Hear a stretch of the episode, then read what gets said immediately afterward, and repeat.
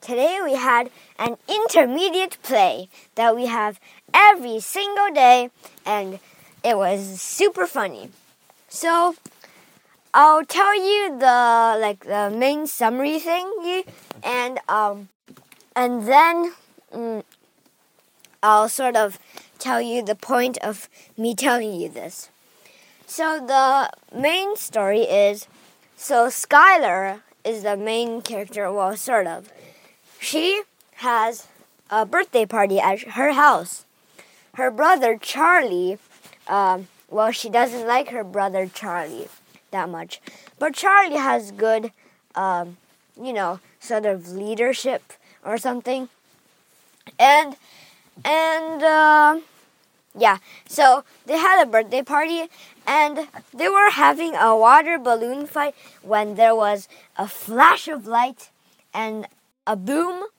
And when it became normal again, they realized that all the adults have vanished.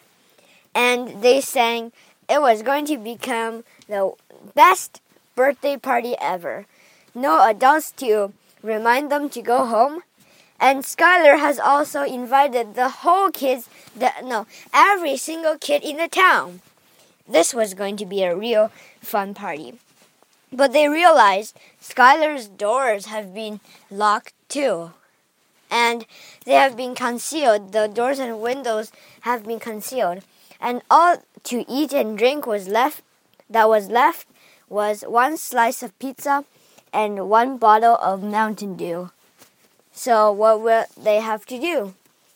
So, uh, her brother Charlie decided to make a country in her backyard called Charland. You know, Charlie Charland, mm, sort of rhymes. And but um, the other people leave, sort of like leave Skylar behind, and Skylar went to her treehouse and sat there all night eating apples and you know by herself, staring at the moon and stuff. She was really sad.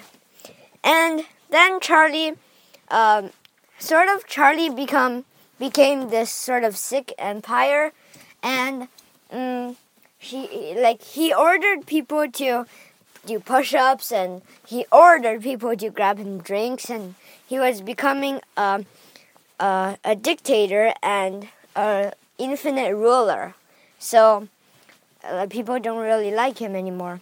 So, uh, Skylar have her chance. They think she thinks that the chance is here, and uh, two, uh, three people from, uh, yeah, what's it called again? Yeah, Charland, um, decided to uh, join Skylar in making another country because they were tired of all the people uh, like no the ruler Charlie in Charland, and uh, soon like uh, more people went to join um, the uh, Skylar's country, which Skylar named Sky America. Skylar Sky America sort of rhymes too. So. Um, uh, and it was also in her treehouse, uh, so she could pretend it was in the sky or something. And uh, so uh, Charlie ordered to the Charland people that they weren't allowed to cross the boundary line.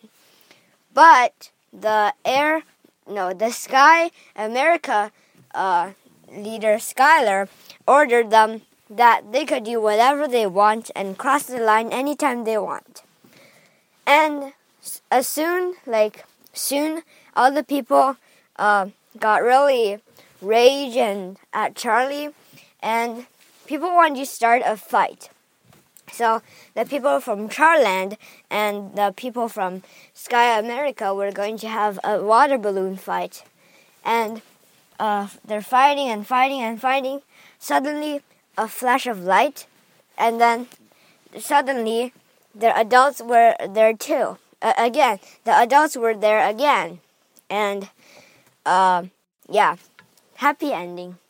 So the point is, mm, we we like I'm gonna tell you like the point of telling you this is to tell you that we have a play every year and it's pretty interesting and it's held up by grade 8 students and the awesome grade 8 French teacher.